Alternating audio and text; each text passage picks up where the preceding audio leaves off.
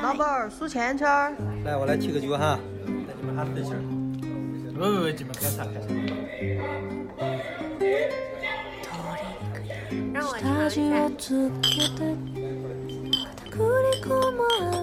大家好，欢迎来到今天的九言九语，我是主播七七，我是叨叨。不知道大家有没有听出来我的音质有所提高？我就知道你我花了重金。我花了重金买了一个录音话筒，就是前几期的节目可能因为嘉宾也比较多，所以节目录制下来就非常的嘈杂，剪辑起来也非常的困难，所以我和叨叨就商量了一下，决定花重金购买一下录音话筒。然后我的已经到手了，叨叨可能过一阵才会下单吧。对，说到这个，就是因为我我最近也在忙着一件，就准备要可能要搬家，所以我想搬家之后再。再买这个东西，就是现在就就是就到了一个尽量，比如说克制自己，不要再买酒了，就先消耗一下现在的库存，然后就想尽量减少一下行李的阶段。所以，嗯，但是因为这件事情，我等这件事情尘埃落定之后，准备再和大家讲。不过说，所以，但是今天的节目还是和搬家有关。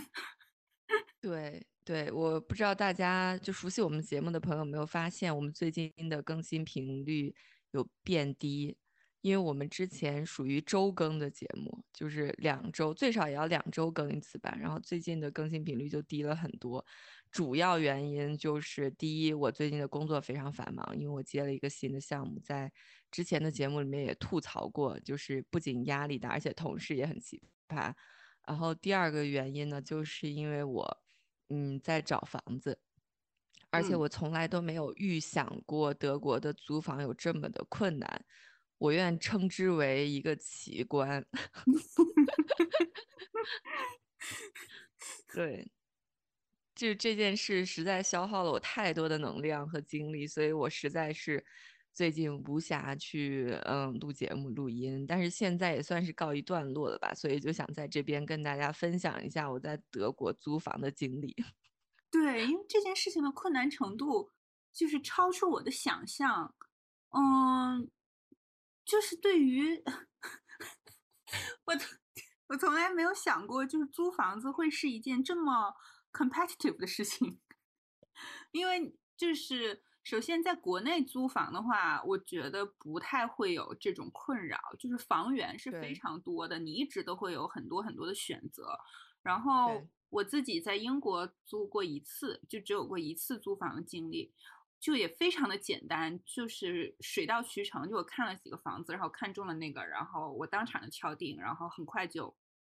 签了合同了。不过我是跟中介交接的，所以就一切都很简单，在我看来。OK，嗯，我觉得德国这几年的房子变得越来越难租，可能第一是因为。之前只有叙利亚难民，然后现在还有乌克兰难民大量的涌入德国，然后德国现在也开放了移民政策，所以就从其他国家搬来德国的人数也在增多，但是它的房源并没有增多，所以就让租房变得特别紧俏，就完全变成了一个房东的市场。嗯。对我之前在国内其实也有不少租房的经历，尤其在上海和杭州工作的时候，其实一直都租房子住嘛。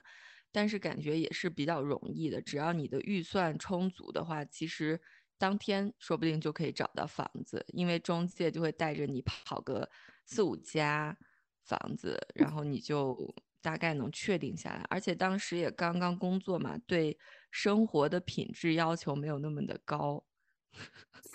我到时候回去找找之前录的节目，但是话话虽然是这样说，你你在上海和杭州，就是七七在上海和杭州租房子也是有很多奇遇。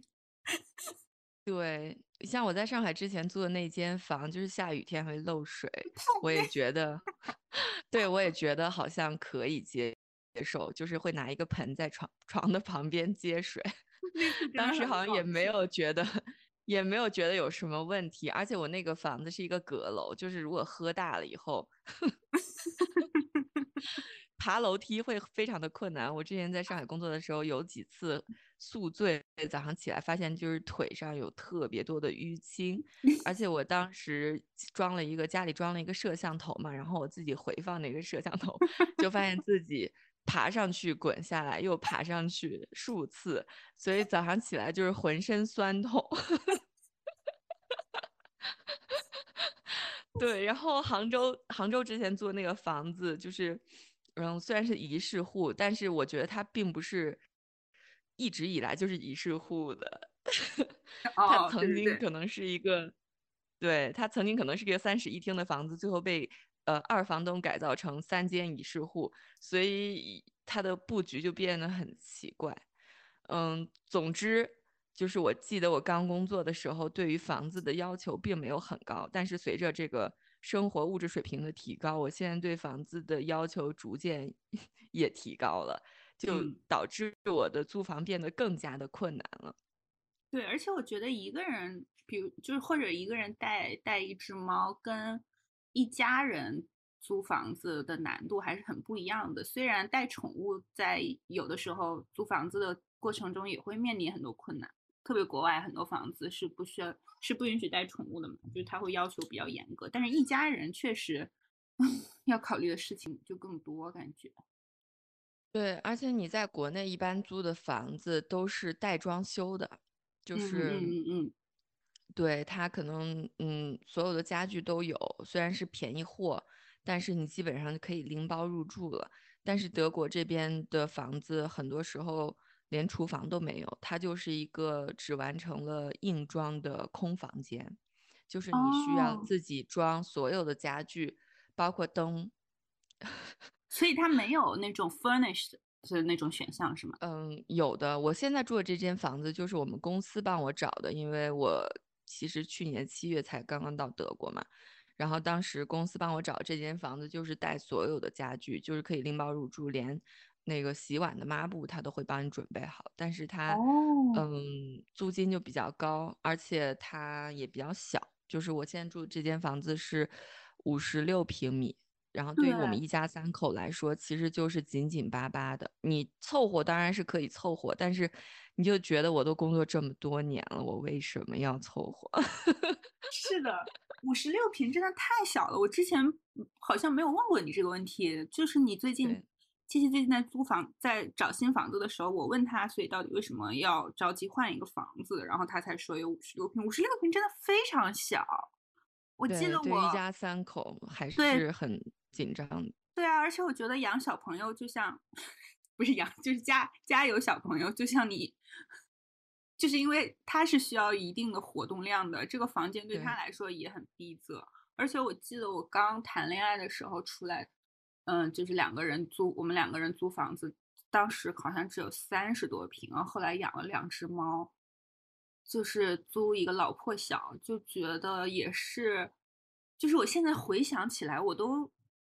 我都有点不能理解，为什么当年二十岁的我，就是住在那么一个破的房子里，还能养两只猫，然后我还在谈那么甜蜜的恋爱。就是现在，我觉得我也是万万不能接受的。对，所以年轻女孩就是好骗啊！你住在一个破烂的出租屋，只要会写诗，可能 就会有妹子愿意跟你同居。对。而且，就我现在基本上，嗯，大多数时候都在家办公嘛，所以就是家里比较拥挤，我其实也是无时不刻的都挺难受的。还有一点就是，我们特别想搬家的，呃，原因就是我们这个房子是临主街道的，然后这个主街道还是一个上坡的路，然后斯图加特呢又是一个汽车城，所以有很多的保时捷跑车，你就每天可以听到很响亮的马达声。就是无时无刻的，尤其是夏天的时候吧，很多人还会半夜开 party，比如说两点多钟还会开 party，你就会两点多钟还听到有车子的声音，还有就是那种动次打次的音乐的声音。嗯，我觉得 就不是很适合家庭，也不适合我们这种九点钟就睡觉的人。对对对，我觉得就是你最需要的是什么房子？就是我们说实在的呢，在租房子、在看房子的时候，真的不可能你的每一个要求都能打勾，就很难。这件事情对，不能说完全没有可能，但是如果能能实现的可能性非常小。所以在有了一些租房子的经验之后，就会特别明白自己现在对于找房子你的最大的诉求是什么。我觉得临街这件事情就挺困扰的，对于你们的情况来说。对。哦，还有一点就是我们家不是之前买了一辆车嘛，然后这嗯。辆车子呢，平时因为哦。我们的房子也不带车位，所以嗯。每天找停车位就挺困难的，尤尤其如果你晚上出去跟朋友聚一个餐，嗯，八点多钟回来的话，基本上就是找车位都要找半个小时。嗯。嗯，而且就是国外跟国内有一点不同的，就是国内一般市中心其实反而是比较安全的，就是商业越繁华的地方反而是比较安全的，因嗯。为各种监控什么的都都很齐全嘛。但是国外相反，就是市中心一般都是治安比较乱的，就是闲杂人等比较多，嗯反而有钱人都会住在相对郊区一点的地方。所以呢，我们现在这个房子就在一个非常市中心的地方。然后有一天早上，我们去送孩子上学的时候，就发现车子上有人用，就是很故意的划了一长道，应该哎是用金属或者钥匙之类的划了很长一道。然后我们的车因为是一个二手的奔驰嘛，如果你想喷一整面漆的话，可能也要花个几百欧。然后嗯这件事又让我们非常的心塞。但是我们问了一圈周围住在郊区的人，大家都没有遇到过这个问题，所以说明市中心就是各种图谋不轨的人还是比较多的。哦，确实，这个嗯也是没住过，感觉很难想到想到的事情。就虽然不会感觉惊讶，但是自己没有住过市中心，还是想想象不太到会有这样的缺点。对，所以主要就是这三点原因吧。呃，房子小，然后噪音大，还有就是安全方面的问题，导嗯致我们特别想换房子。然后我们当时，嗯，把这个范围扩得特别大，因为我们现在住在斯图加特嘛，然后我们也有想过，呃，反正无论如何都要搬家的，就是其实可以考虑一下德国的其他城市，因为我大多数时候也是在家办公，就是也不是嗯很经常需要去公司。所以其他城市其实也可以在考虑范围内的。然后我们当时就，呃，划定了三个城市：海德堡、慕尼黑和杜塞道夫。哦，然后海德堡呢，海德堡就是一个大学城，对，嗯，它就完全保留着中世纪的样貌，就非常的美。嗯嗯，但是与此同时，也意味着它基本上没有什么新楼盘，然后它的市中心基本上都是那些一两百年、两三百年的老房子。嗯、那实际上住起来其实还是有很多烦心事儿的，我觉得。管嗯，道这房子很很难找，因为它的嗯存量就是那么大，但是市场是是蛮大的，因为很多很多学生嘛，嗯还有很多游客啊之类的，所以就是在这种地方找房子也是很困难的，就不比任何一线城市容易。嗯然后我在网上也找了一圈，基本上房源很少，可能一阵子就三四个、五六个符合我条件的房子吧。嗯所以就也算是放弃了海德堡。然后杜塞道夫呢，就是人称欧洲小东京，因为它有着全欧洲最大的日本人社区。哦，嗯，这样的，所以它对，所以它的吃的很好，因为它有很多日本的点心店啊、餐馆嗯啊，就是都很专业嘛。小呃，日本超市也很多。这个还是有点吸引嗯力的，听起来感觉。对对，就很有 吸引力。但是我我们看了一下，呃，基本上房价也不低，而且，嗯，因为有很多中国企业在当地有大的分布，比如说像华为、中兴在那边，还有旺旺集团在那边都有很大的分布。然后你知道中国人到哪都喜欢买房炒房嘛，所以把当地的房价搞得也是乌烟瘴气，就是 很难很难租到为什么合适的。为什么旺旺会跟 华为和中兴在同一个城市啊？嗯，我都不知道旺旺还是一个国际品牌。旺旺是国际品牌，呃，对，就是，所以杜塞也不好找房，就是因为大企业太多了，嗯而且它的城市就是核心地区也很小，所以你如果想搬去杜塞的话，有可能你要住到郊区。然后我听他们说，杜塞其实就只有市中心特别好，就是周边的话也看区域，就不是所有的区域都非常好。嗯对，慕尼黑呢，应该就是德国最难找房子的城市了，因为它物价巨高，就是相当于德国物价最高的城市。虽然它不是首都，但是它嗯是物价第一高的，而且慕尼黑又有就是德国前前三的大学其中的两所嘛，慕尼黑工业大学和慕尼黑大学，就是所以他的学生也非常多。然后这些学生毕业以后呢，肯定就是希望留在本城市就业的，所以他公司也很多。你像，嗯，宝马的总部呀，谷歌呀，包括未来汽车，就是 Neo，它在欧洲的。很大的分布也在慕尼黑吧，就是那边公司也很多，所以高工资的收入的人也很多，然后就把它的房价也是抬到，嗯，我觉得比上海还要贵一些。啊，那你当时把它纳入考虑范围的原因是什么？因为它很美，就是它作为一个城市来说，它既有城市所有需要的因素，就是比如说餐馆很多，然后商业很繁华，它又有着特别优美的自然环境。嗯，你在慕尼黑比较高的建筑里可以直接看到阿尔卑斯山，然后它市中心还有一个 English Garden，然后那个 Garden 就是嗯特别的原始，而且很大很大，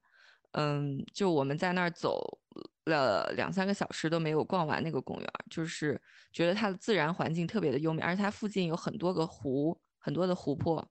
就是你就觉得如果你是一个热爱自然的人，其实。你就可以同时兼顾城市和大自然嘛，在慕尼黑，嗯，但是它就是确实太贵了，这个就不得不嗯聊到你找房的渠道有哪些，就是我是通过网站找的嘛，就德国有一个很大的租房网站叫 Emo Scout，嗯，我觉得它可以完全改名叫 Emo Scout，就是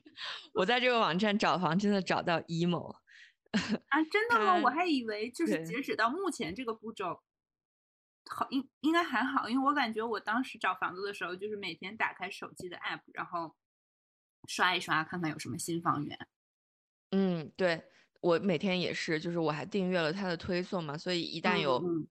我满意的房子，他就会立马推送给我，我就会立马跟房东联系。但是慕尼黑我真的是，呃，因为 Emo Scout 它有一个特殊的功能，只针对会员有效的，就是。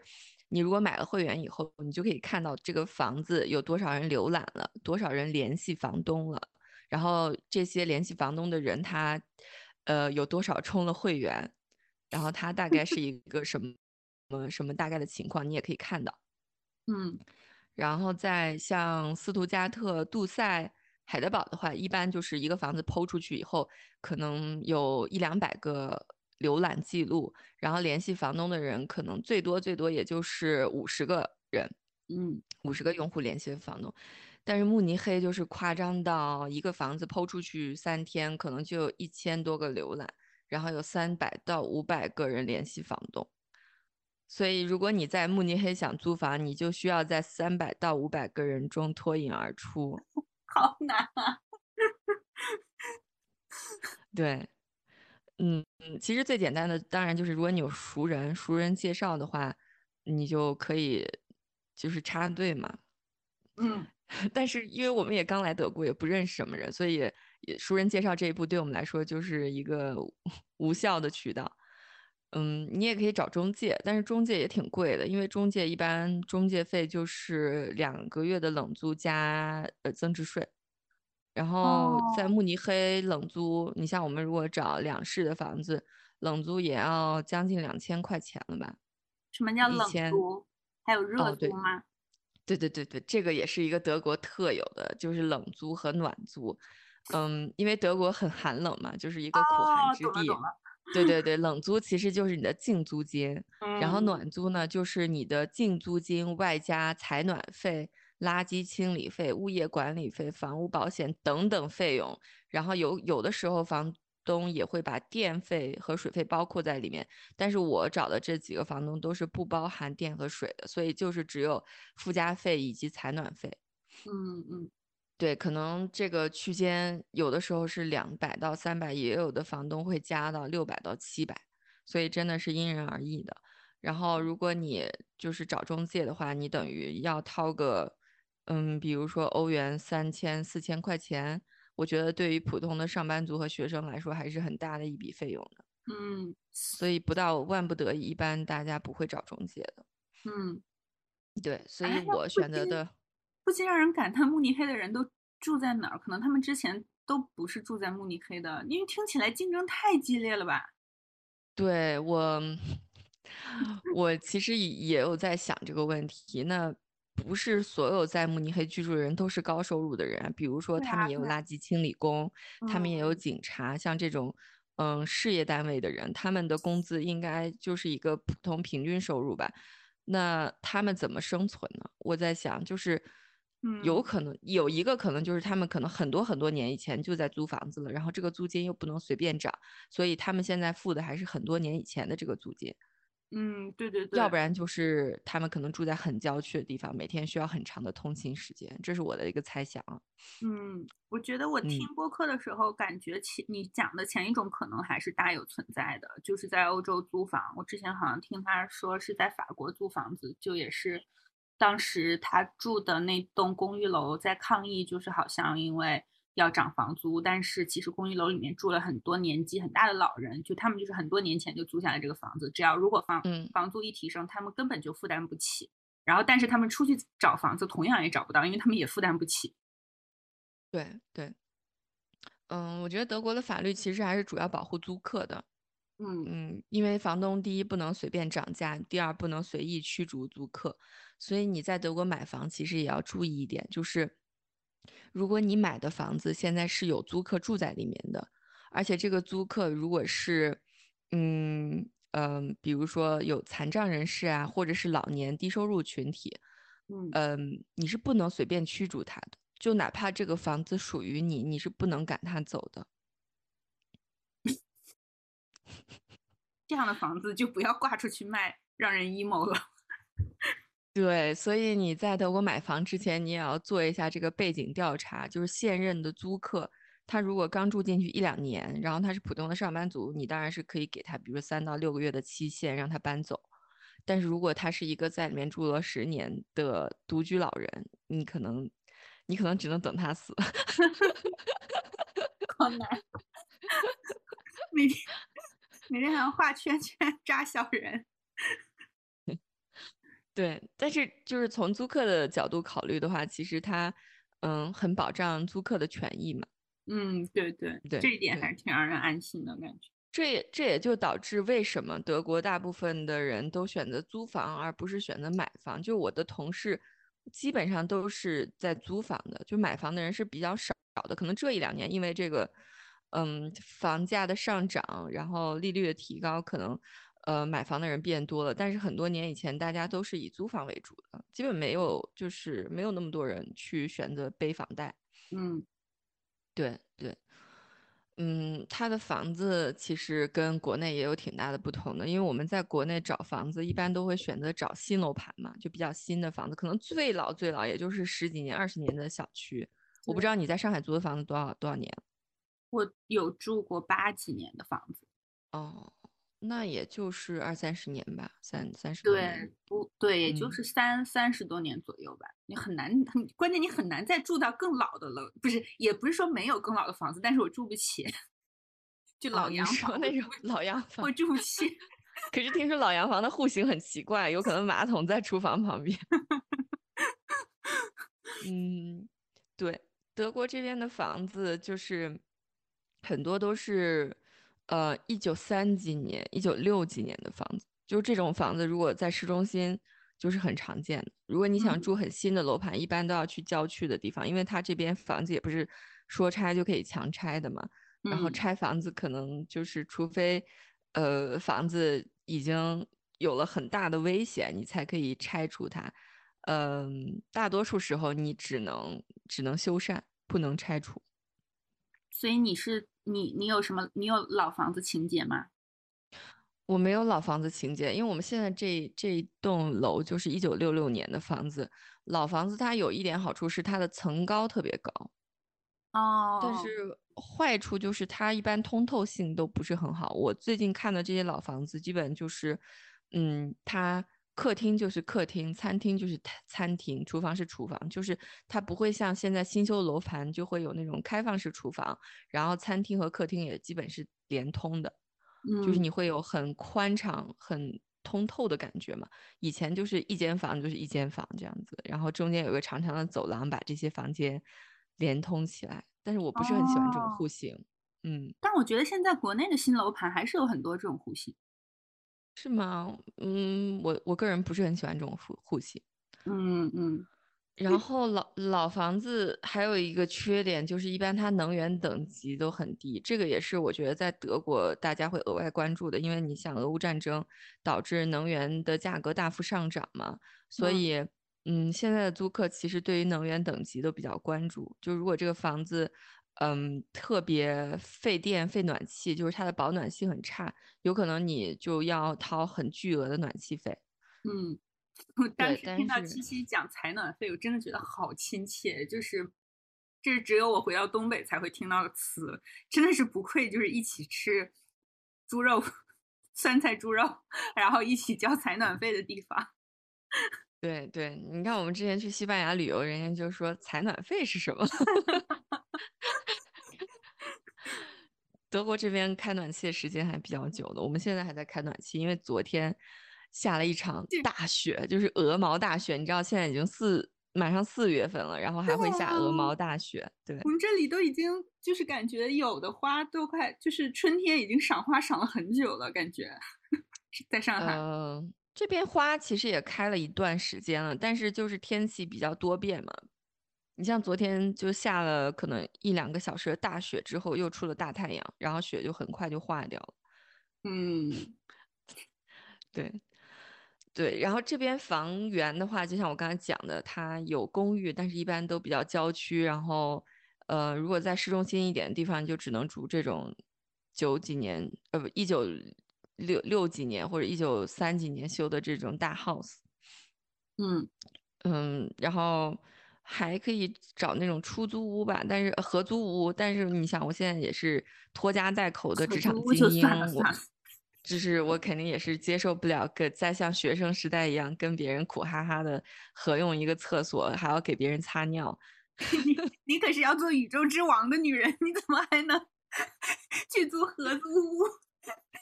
对对，学生时代就是合租，其实带了带给我挺多不愉快的回忆的。我之前节目里面有讲过嘛，比如说像印度的室友偷喝我的牛奶啊。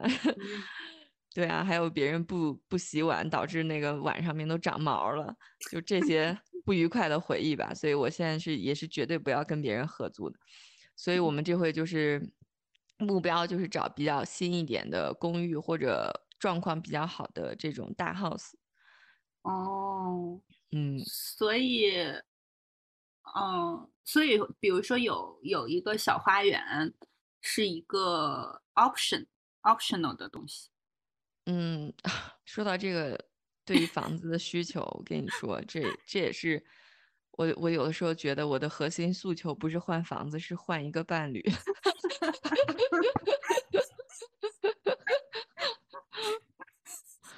对，比如说像对于我来说，因为我很喜欢种植物嘛，嗯，所以我就很希望有一个花园，而且之前在公司也做了这个消防培训，我就觉得。呃，还是住一楼好，就是着火了，直接就出来了。对这一点我也同意，我真的很，我其实很不希望在任何时候住在高层的房子里。反正我觉得一定要需要电梯才能上下的那那种房子，让我有点没有安全感。就是我总会想到消防问题。你知道我们在西安住的那个房子是三十楼嘛？然后之前我们隔壁小区就有一个二十七楼的住户家里着火了。然后他出不来，然后就跳楼了，就摔死掉了。天呐，对，你看，就是这种新闻，所以我就很反感住高层。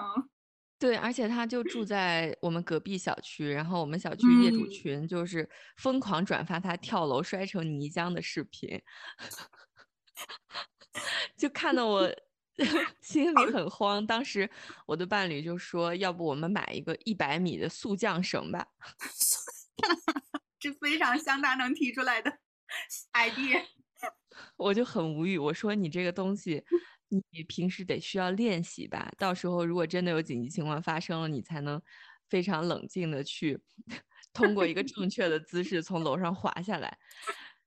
你你说你平时真的能在家里面去练习一百米速降吗？我。嗯嗯，对，所以我就是现在其实挺愿意住低层的。如果不是那种特别潮湿的南方的话，我觉得住低层还是挺好的，因为德国也挺干燥的嘛。嗯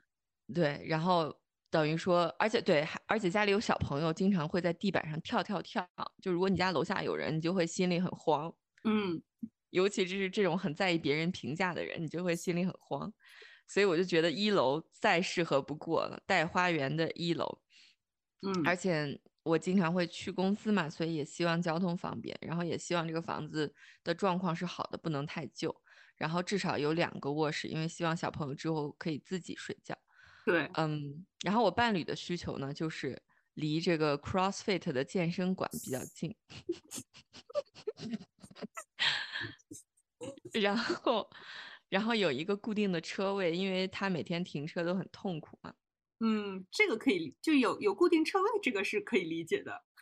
对，然后还要有两个卫生间，因为男生都很喜欢拉屎。这个真的是世界几大未解之谜，当代未解之谜之一。我真的，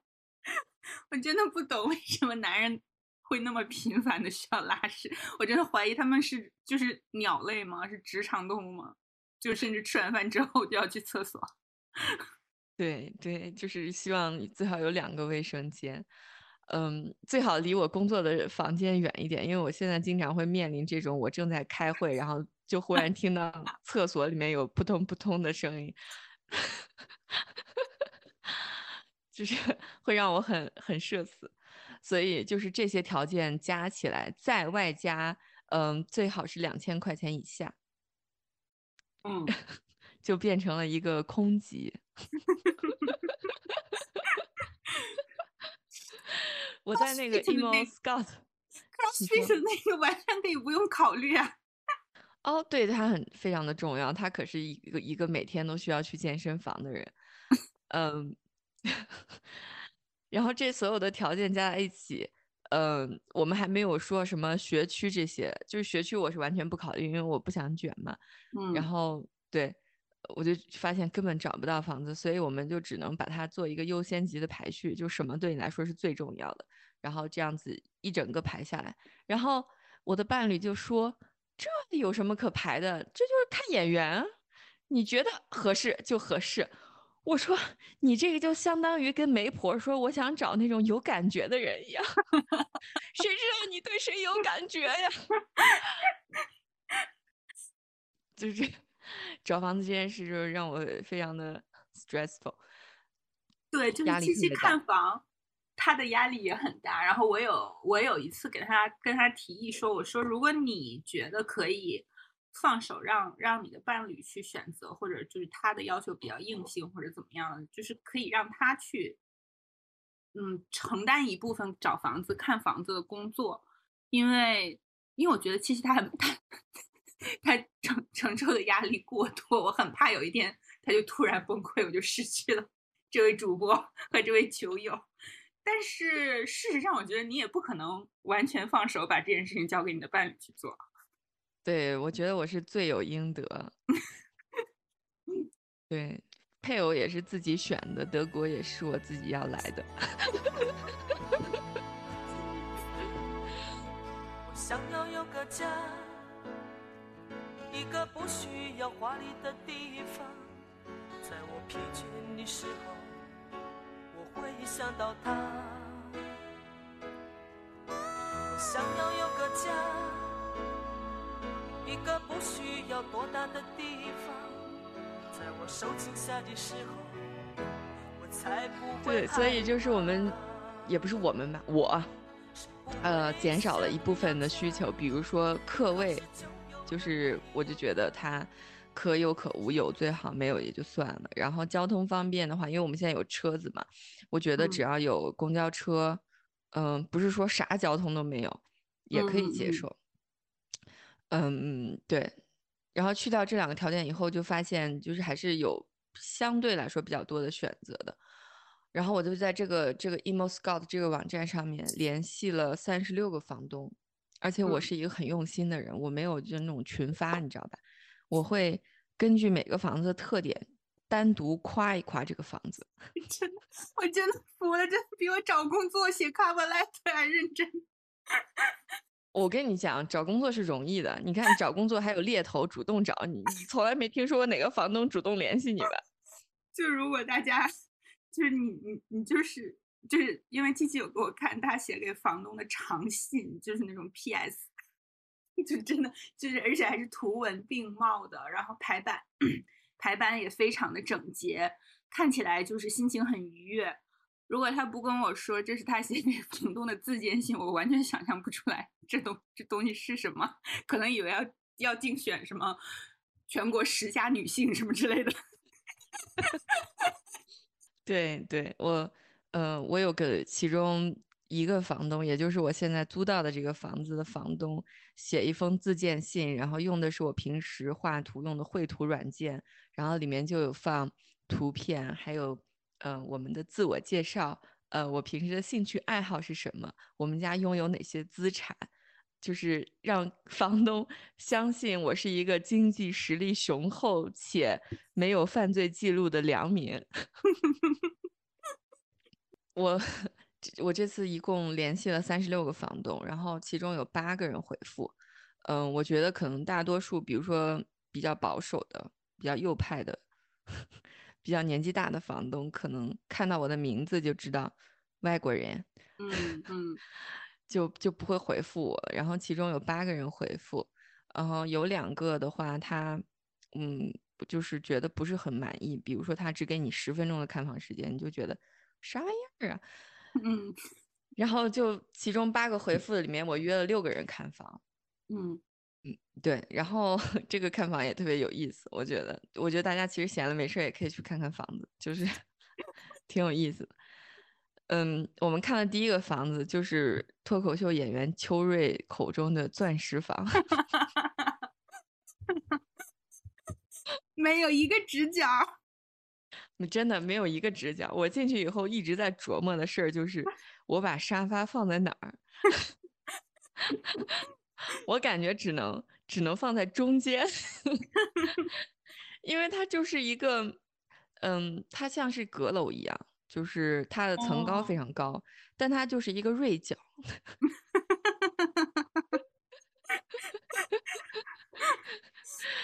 对，然后你就看着那个户型吧。你就确实不知道该怎么处理它，你就感觉啊，居然还有窗户能定做成一个菱形的。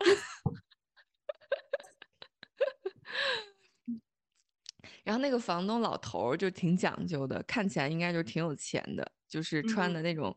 嗯格纹的三件套的西装，然后开的是保时捷的敞篷小跑车。哦，然后他把我的简历还专门打印了出来，拿了两种颜色的笔，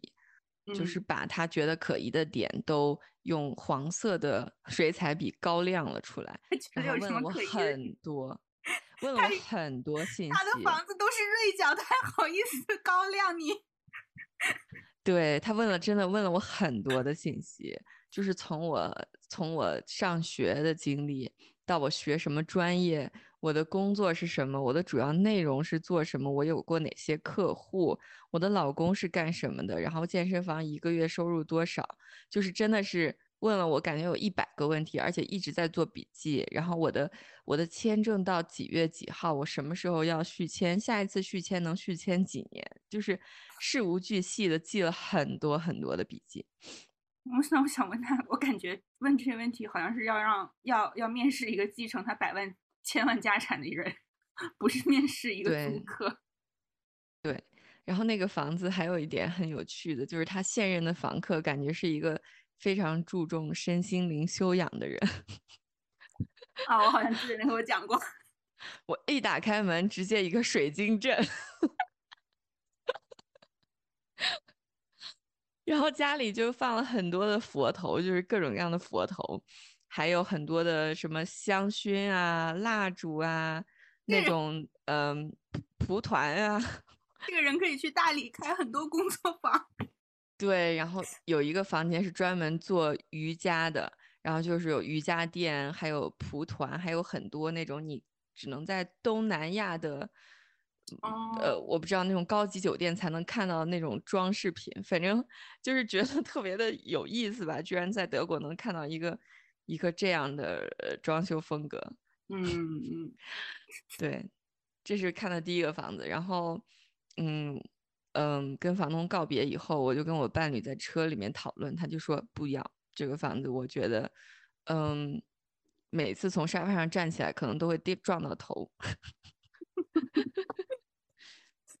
嗯，就不知道怎么买，就觉得它的空间利用率，嗯，比较低吧。所以它是一个公寓房是吗？对，它是一个一个独栋的大房子，然后里面一共有六间房，然后这六间房都属于这个房东，就是这一栋楼都是他的。哦，对，嗯，租金倒是蛮便宜的，但是你就是觉得空间利用率比较低，而且它交通也不是特别方便嘛。嗯嗯然后我们就把这个房东给拒了。嗯，然后第二个去看的房子呢，嗯、特别新，然后特别市中心，就在一个我很喜欢的餐厅附近。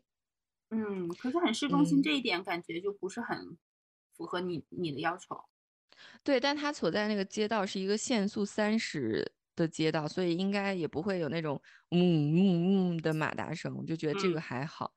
呃，而且它有自己的车位嘛，就是也解决了我们找车位的烦恼。它的房子也特别新，而且是地暖，不是暖气片儿，就觉得很哦，高级。地暖很有吸引力。对，而且还带一个大花园，但是它这个花园呢，就是一个，它不是一个 plus，它是一个 减分的点，因为它的花园就是如果我们把它的房子看作一楼，它的花园在二楼，就是它有一个特别陡峭的斜坡，嗯然后你你你你就觉得，首先它那个花园啊是被周围一一群楼包裹的，你就觉得你在花园里是毫无隐私的。比如说你在跟朋友在那边喝酒，可能会被周围很多老头老太太围观，这是一点。还有就是它那个大斜坡，让我也担心我的安全，也担心我女儿的安全，因为它是没有围栏的一个很陡峭的斜坡，所以你就觉得嗯你不小心就会滚下去摔到头。而嗯且万一我在那个斜坡上跟朋友喝酒喝多了，我可能也会滚下去摔到头。就是我觉得对于我们 我们家人的生命安危有一些威胁，我就嗯最后也放弃了这个房子。这构造嗯好诡异啊！所以这个房子本身是建在一个坡上的，是吗？嗯，它的房子其实是平的，但是它的花园儿是一个大斜坡，而且你那个花园儿正对的就是二楼邻居的阳台，所以你就觉得你经常可能会跟别人对视，就挺尴尬的。嗯，这个对，这个是很大的减分项，我觉得就没有隐私这一点，就不够隐私也没有。隐私，就是嗯。你，你而且对呀、你如果不用它，你还得打扫它，就嗯。也也挺讨厌，所以我就也拒绝了这个花园房。然后第三间房呢，其实其实我挺满意的，我之前有发过图给叨叨，就是嗯。你你也说看起来挺有眼缘的，哦，对对对，那个大走廊的那个什么，对，就是它那个房特别敞亮，而且它南边儿北边儿各有一个非常大的阳台，我感觉都有十米宽，就是特别大的阳台，而且它整个户型我也很喜欢，就很敞亮，基本没有暗的房间，都带窗户。嗯嗯，附近也有地铁站吧，走路十分钟的样子有个地铁站，但是我我老公就觉得那边太离市中心太远了，就离他的 CrossFit 太远了，是吗？对，离他的 CrossFit 太远了。我这个真的超气的，我现在经常还会回想那个这第三个房子，因为房东人也特别好，就是特别贴心，还会跟你讲说，我知道你是外国人，应该找房很难吧？我们会随时欢迎你来住我们的房子，因为我很喜欢你们两口子。嗯真的，我真的就是这间房，就是嗯，房东也特别好，所以大家也都听出来了，前三个房子其实都是房东对我挺满意的，但是因为种种原因，我们对这个房子不是很满意。嗯然后从第四个房子开始，这个格局就扭转了，就变成了房东看不上我们了。就是第四个我们去看的房子是一个中介，他可能安排了一天有二十个人看房吧，我们只有二十分钟的时间，然后我们去看，就是房子还挺好的，离森林特别近，就是那种原始森林，你只需要走路可能十五分钟就能到森林，而且它哦附近离商业街，离商业街也不是很远，嗯，什么都挺好，就是没厨房。我都不知道从何开始吐槽。我们就琢磨了一下，你自己要重新安一套厨房，可能也要花个大几千欧，取决于你要什么档次的厨房。所以之前的租户是去原始森林里面打猎和 摘野果，是吗？不，我觉得之前的租户可能走的时候把厨房也带走了。好吐。因为它是那种组装式厨房嘛，就是你可以把它整个，就是比如它是很多的模块，你可以把这些模块都拆走。然后他搬家的时候就把整个厨房都拆走了。哦，对，我就觉得自己重新安一个厨房太费劲了，所以这个也都拒绝了。啊，第五个房子其实就是我们这回已经签合同的这这间房子，就是他第一个好感就是他现任的租客感觉是菲律宾的，就是可能是菲律宾后来搬去美国的那种，嗯，亚裔吧。嗯，反正就是看到亚洲人就莫名的亲切呗。嗯，而且他们家就是一切都符合我们的期望，有大花园，然后很敞亮，嗯，有车位，嗯，楼也挺新的，而且应该是属于我们看的所有房子里密度最低的，因为它，呃，是一个独栋的楼，只有上下两两户，然后楼上住的是房东，楼下就是我们看这个房子。嗯。嗯，就什么都挺满意的，而且他们家还，我们那天去的时候还有一只小猫咪，就是你看到小猫咪就觉得很亲切嘛，然后就什么都挺好的，然后我就当场就跟他说了，我喜欢这个房子，就麻烦你跟房东说一下，我想租。哦，所以这个也是通过中介来看的是吗？不是中介，就是现任的租客，可能要找下家，他们才能搬走这样。哦。然后最后一个看的房子就是第六个房子，就是超级新，它是二零二零年的新房，嗯，而且它离我公司特别近，然后周围有两个地铁站，还有一个公交站，楼下就是超市，而且它的二楼跟我们想我们看那个房子平齐的，就有一个游乐场，所以小朋友不用下楼就可以在游乐场里玩沙子、玩秋千，哦，对，就特别好。嗯，但是但是呢，我的伴侣说太吵了，就是虽然它它有三层的玻璃，但它还是临主街的嘛，所以你关上玻璃的时候什么都听不到，但是你打开玻璃还是能听到车来车往的声音的。然后他就觉得这点他很介意，嗯，所以我们当场没有跟房东说我们喜欢，就是事后我们经过一番讨论才告诉房东喜欢这个房子。但是房东就告诉我们，他们已经打算把房子租给别的人了。哎，这件事情好微妙啊！就是你要在第一时间决定你要不要表达你的喜欢，但是这件事情很重要，因为非常因为因为竞争非常激烈。对，因为竞争很激烈，所以你去看房的时候，其实也要有一些注意事项。第一，你要给房东留下好的印象，比如说要准时呀，要穿的整整齐齐呀。然后，如果你喜欢这个房子，最好要当场表态。就是立马就告诉房东，就非常喜欢，请一定要考虑我，而且最好能说一些能让房东印象深刻的话。比如说，我这回租到这个房子，我就当时特意给现任房客说，你一定要告诉房东，我非常擅长处理花园，就是这个这个点很重要，你一定要跟他强调。我觉得这可能也是引引起房东注意的一个点。嗯，因为他现在的花园看起来是没有怎么打理的。对，因为现任他的租客就是对花园毫不兴毫无兴趣，所以他的花园里就只有一些小草草。嗯，对，就是基本上没有打理过，就一片野区。打理过。对对对，就是他们基本上只是去花园里面可能抽个烟、做个烧烤，但是平时不会专门去种花的。嗯，对。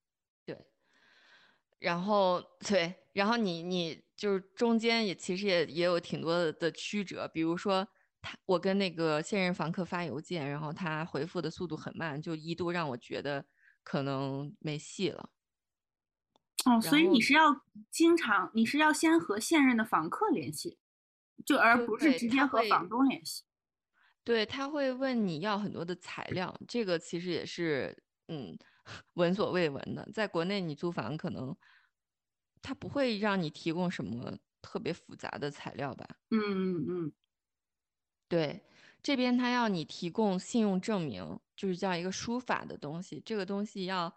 呃三十欧元买，然后他就会呃给你打一个分，就是你的信用水平是呃 positive 还是 negative，然后大概是多少分儿，然后这个东西房东是一定要要的。然后像我们外国人的话，他还会要护照啊、你的签证，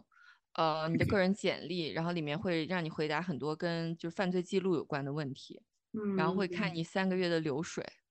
哦，嗯，有的房东可能还会要求你提供无限期的合同，因为这边公司有的公司是签短期合同，有的公司是签无限期的合同，所以有的房东可能还会要求你提供无限期的合同。嗯，那这些很多困扰就是由于你是外国人引起的。对对，嗯，所以真的我就就真的觉得我来了德国以后，这个社会层级一下就是 下降了特别多。你像在国内，你好歹也是一个这个普通的中产城市中产，对吧？嗯嗯，而呃 而且还受过比较高等的教育，所以你就觉得在国内我们还是属于相对强势的群体的。但是在德国，我就真的感觉自己从一个中产白男变成了一个黑人 lesbian 女性。对啊，你看我们去看房的时候，第一，嗯，不会说德语；第二，没有无限期合同；第三，签证还有三个月过期了。然后我还是唯一一个挣钱的人，家里有两个两张嘴要等我养。我觉得房东就是如果站在房东的角度角度考虑，他拒绝我也是正常的。嗯，我觉得你在我看来，在我一个德国房东看来，你不是一个很，就是我会 prefer 的租户。对，我觉得德国房东其实最喜欢的租户就是，比如说两个人都是欧洲居民，就欧洲人，而且都会说德语，而且双收入，最好是双高收入。嗯嗯，这一般是他们最喜欢的。你首先你的房租租金不可能有问题，第二你本来就是欧洲人，你不大可能忽然想跑到柬埔寨去。然后，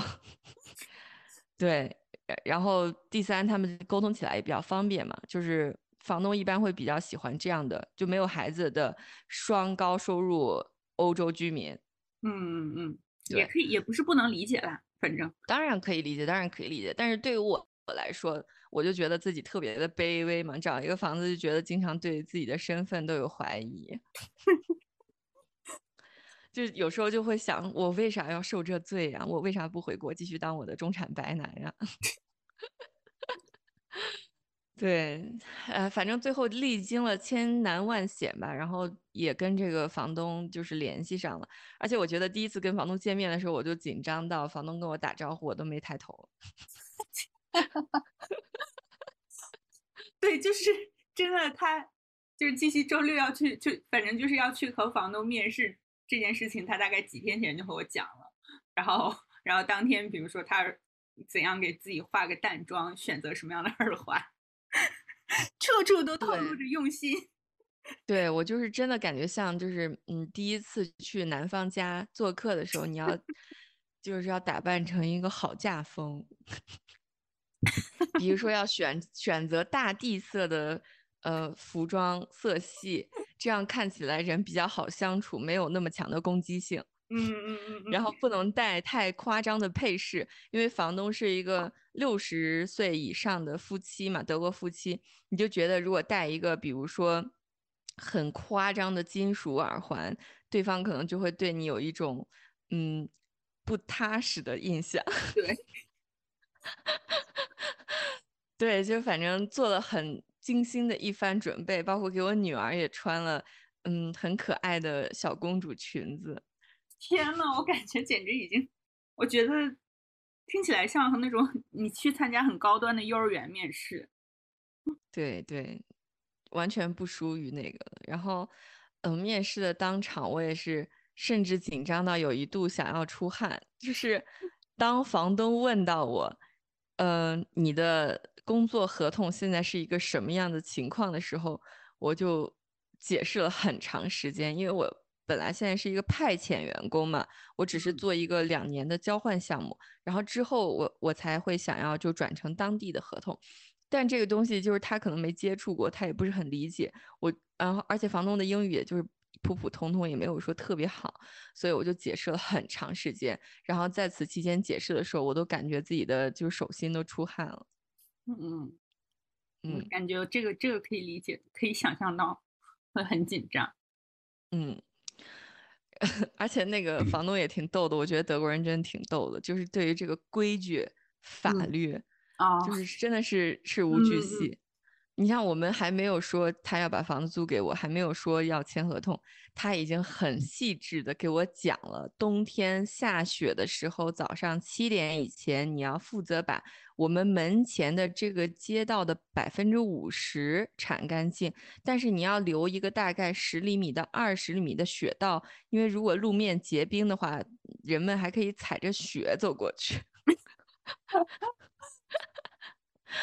然后我就说哦，那清理那个呃冰面或者雪，你就只要撒点那种海盐就可以了嘛。他说不行，德国法律规定是不可以撒盐的，是需要撒那种灰色的小石子儿，然后在哪个超市可以买到。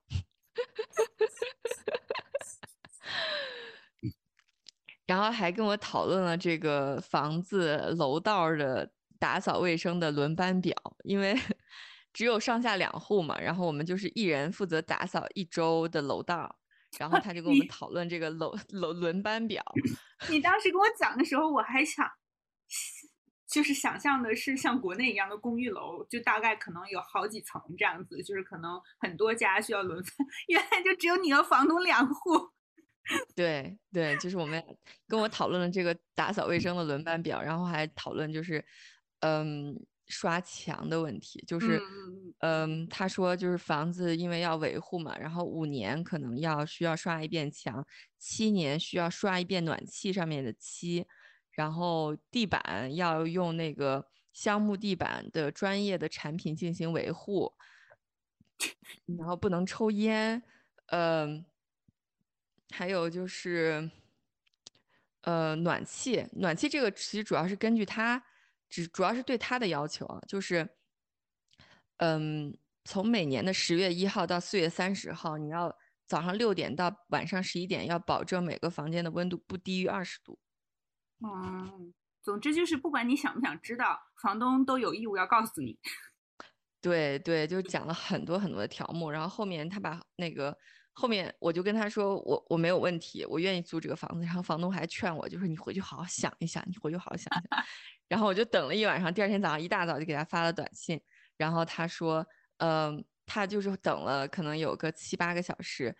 嗯，才回复我说愿意把房子租给你。然后我发给他的信息里面还求情了，就说我们是一个刚来德国不久的不会说德语的外国人，然后我们又带着孩子找房子很困难，请你一定要考虑我们作为你的租户。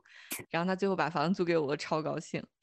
对我也超高兴，因为我觉我觉得这个过程实在是很煎熬。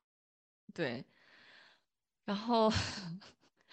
然后合同里面还要要求那个交押金嘛，押金他这边一般是三个月的房租，他会放到一个专门的银行账户里，然后这个好像是由政府托管还是监管的，就是你退房以后，他会把这个东西退给你，但是在此期间，他每年是有百分之一点几的利息吧，好像。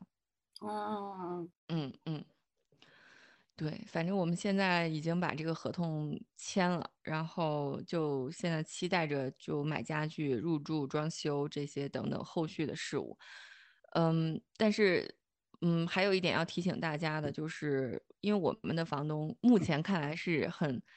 人还是很不错的，就是感觉很贴心，而且也不会对你有很多严格的要求，不会那种鸡蛋里挑骨头。呃，但是我看过的一些文章还有视频里面也有遇到那种很糟糕的房东，所以如果在德国租房，你可以考虑买第三方责任险。呃，这个险是主要 cover，嗯、比如说你把房子的一些东西损坏了，它会赔偿，就是保险公司会赔偿这个金额。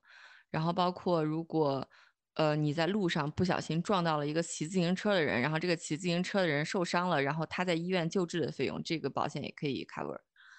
嗯嗯，对，然后还可以加入德国的那个租房者协会，然后这个协会好像是两百欧两年的呃会员费，然后如果你在嗯、呃租房的时候遇到任何问题，他们好像会帮你请律师去跟房东打官司。哦，嗯所以你打算都做这些事情吗？第第三方责任险我很早就买了，因为他们说在德国生活你不能不买第三方责任险。然后这个租房者协会，我可以考虑一下，呃，比如说我打算租三年，那我可嗯能第三年的时候会买一下，因为他好像要买会员三个月之后它才会生效。嗯就如果后续假如房东忽然变脸了，要给我找一些毛病啊，比如说你这个地板要给我重新换一遍，就这些东西他就可以去打官司。嗯，好吧，我觉得如果是退一个退租的时候，就总总是一件很 tricky 的事情。这个不管在国内还是国外，我感觉都是的。对对，我唉，反正买东西容易，退东西难嘛，这个这个在哪儿都是这个道理。但总之，现是我真的在终于解决好了租房的第一步。对我已经解决了这个心头大患的百分之四十。竟然还没有一半儿。对，但是就是解决了一部分了嘛。而且昨天去看房子的时候，就觉得啊，感觉有好多的工作要做，但是又感觉自己像嗯刚毕业拿到第一套房的那种喜悦感吧，就是想要重新装修一下自己的家，然后有一个新的房子。嗯，而且还是挺这个花园真的很宽敞，对，花园特别大，所以我觉得之后大大有可为。对，还是很让人开心的。因为我之前不是刚刚在看很就七七出国前寄给我的园丁的一年，然后就是嗯他你他发给我视频看那个花园的时候，我就想象了一下，感觉还挺让人期待的。嗯，在德国可能只有园丁的五个月。对，太冷了，毕竟这个都四月了，还在下大雪呢。嗯，好呀，我们租房的部分我们今天就讲到这儿。等后续我和叨叨都开始装修自己的新家的时候，我们可以再聊一聊这个装修。对，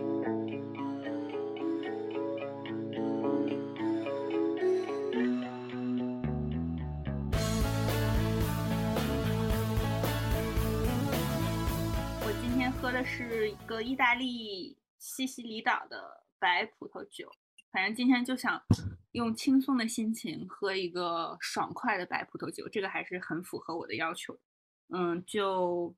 我感觉是水果，我感觉是桃子和梨子的味道很浓，反正果味很足，然后喝起来也没有什么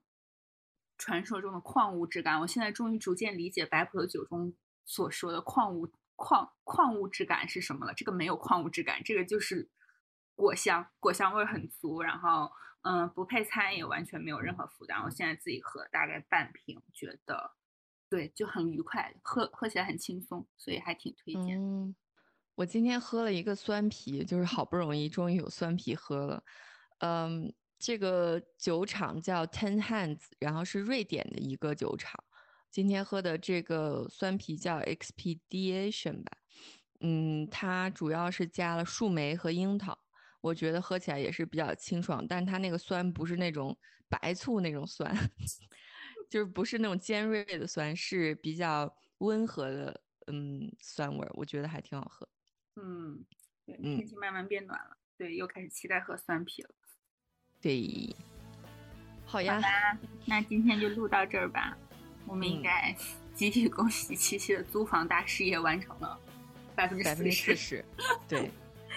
对，希 希望大家这个不论是租房还是买房都可以顺顺利利吧，因为这个对于我们中国人来说，房子真的是一个非常大的课题。是的，对的。